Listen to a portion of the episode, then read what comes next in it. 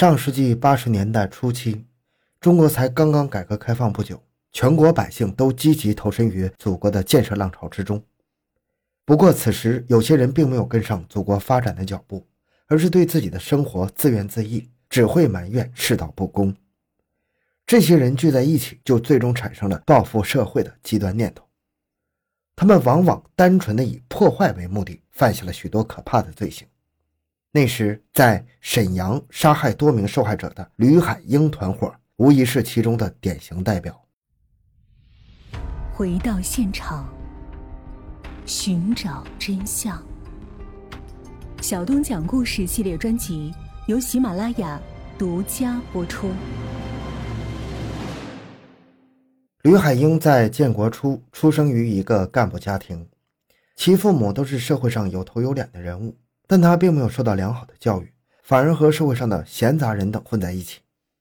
在文革时期，他曾经参加过一些打砸抢的活动，后来他也因此接受了一段时间的劳动改造。在结束改造之后，他进入了机械厂做工人。工厂虽然保留了他的职位，但是并不想补发其参与劳动教养时段的工资，这让吕海英十分不满，经常私下里抱怨工厂里的领导。当时和他有同样经历的人有不少，其中张春江和边元朝对他的说法十分认同，三人便渐渐走到了一起。在他们聊天的时候，吕海英逐渐显露出了报复社会的念头，他们希望将自己内心的愤怒发泄到其他人身上。起初，边元朝对于吕海英这样的说法颇为担忧，但是张春江却表现得十分积极。在另外两人的影响下，边元朝最终也同意加入这一计划。吕海英认为，想要做大事，最重要的就是要有趁手的武器。在机械厂工作的他，本来就对枪械十分痴迷，并利用工厂里的设备做了一支简易手枪。不过，他觉得这支枪威力太小了，于是便有了抢劫警枪的打算。一九八零年五月七日下午，三人从工厂借了一辆车，之后他们将车停在一个派出所门前，他们假装车子出了故障，开始进行维修。实际上，他们是在观察派出所内的警力布置。到了深夜，他们终于发难。刘海英和张春江在走进值班室之后，便掏出手枪射杀了两名值班的民警。之后，三个人开始在屋子里寻找警员的配枪。也许是因为初次作案，三个人虽然有了大把的搜查时间，但是他们没有找到藏在枕头下的五四式手枪，最终只从现场带走了几十发子弹。第二天一大早。前来上班的警察发现了遇害的同事，沈阳警方立刻在全城展开了大规模的搜捕。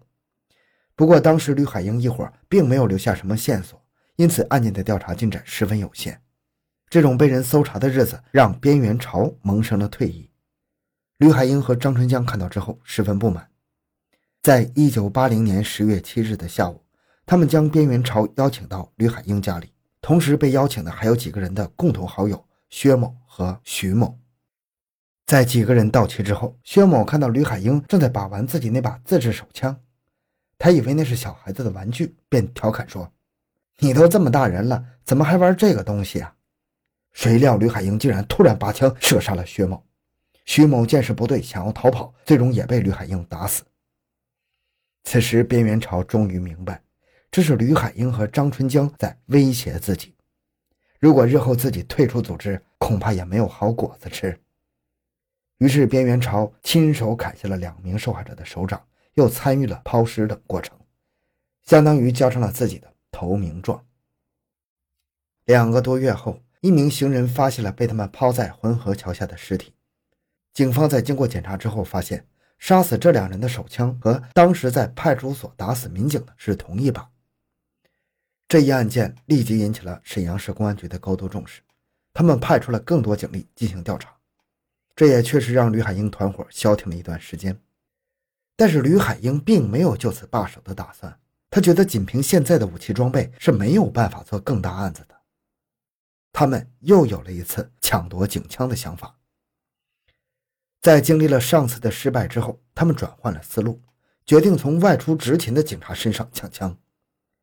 于是，几个人在后面的一段时间里，开始在街头上漫无目的的游荡。有一天，他们看到一名民警腰间别着手枪外出执勤，几个人便偷偷跟了上去。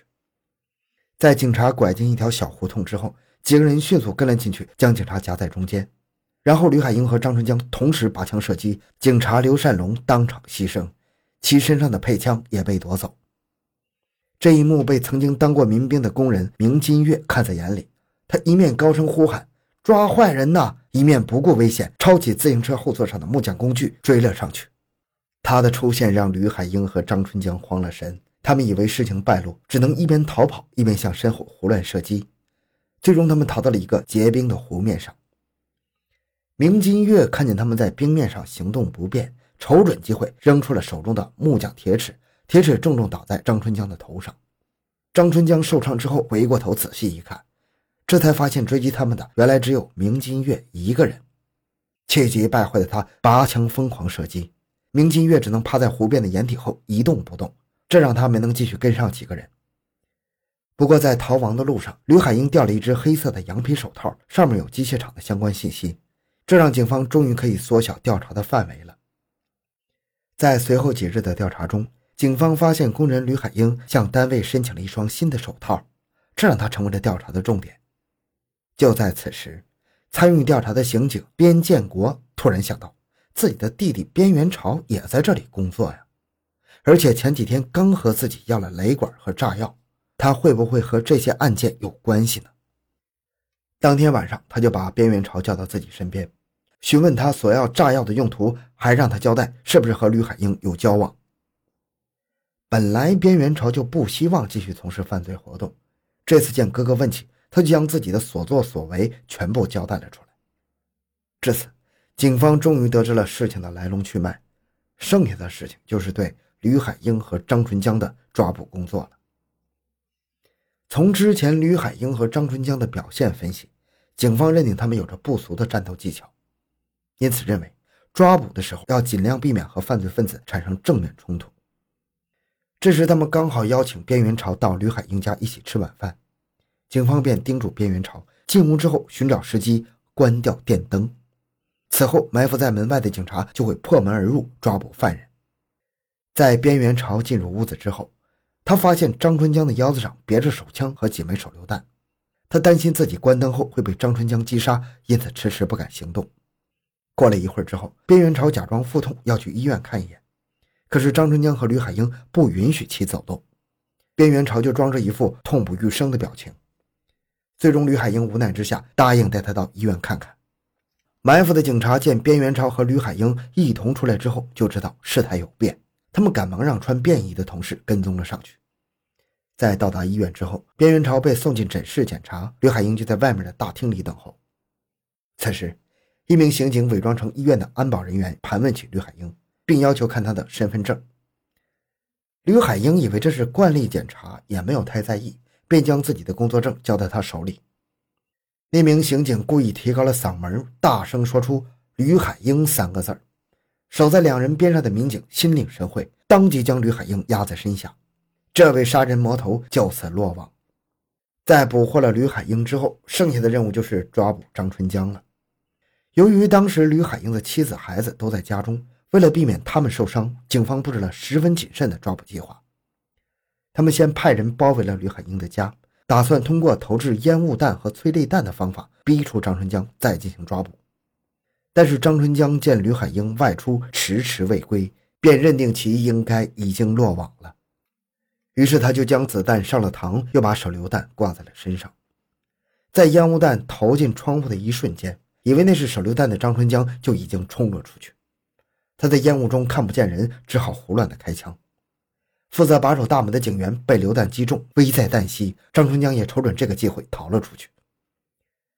离开刘海英家之后，张春江知道自己不能在大街上逃跑，于是他闪转腾挪，钻进了一栋家属楼。此时，他看到一名女性刚好开门准备出去上班，便一个箭步冲了上去，将女人逼进自己家后，自己也躲了进去。进门之后，他就掏出手枪，勒令这一家人不许出门。女主人杨冰琴说自己如果不上班的话，工人一定会派人来找。张春江听后允许其出门工作，但是警告他不能和任何人说起自己的事情，否则就会杀死他的家人。在出门之后，杨冰琴看到街上都是搜捕张春江的警察，他咬了咬牙，便告诉了他们自己家的遭遇。在听完描述之后，警方确认闯进杨斌琴家中的就是张春江。他们立即派人包围了整座住宅楼。不过，考虑到人质的安危，他们并没有贸然行动。就在此时，屋内传来一声枪响，警方赶忙破门而入。他们进去后，惊讶地发现张春江已经倒在血泊之中了。原来，之前张春江想要将男主人王瑞贤和他的一双儿女绑起来，就在其找绳子的时候，儿子王宁一把抓住张春江的手腕，王瑞贤趁机顶住了张春江的额头。之后，张春江开枪击中了王宁的小腹，但他强忍剧痛，没有放手。此时，女儿王旭已经拿来菜刀砍向张春江的后颈，几刀之后，这名恶徒便再也没有了动静。在张春江被击毙后不久，吕海英和边元朝两人也接受了审判。吕海英被判死刑，边元朝由于有立功表现，被判死缓。在抓捕犯人过程中立下大功的明金月和王宁，更是被破格选为人民警察。从他们身上。我们看到了中国老百姓勇敢正义的一面，这在如今看来依然是鼓舞人心。好，今天内容就到这里。小东的微博账号主播小东讲故事，感谢关注，咱们下期再见。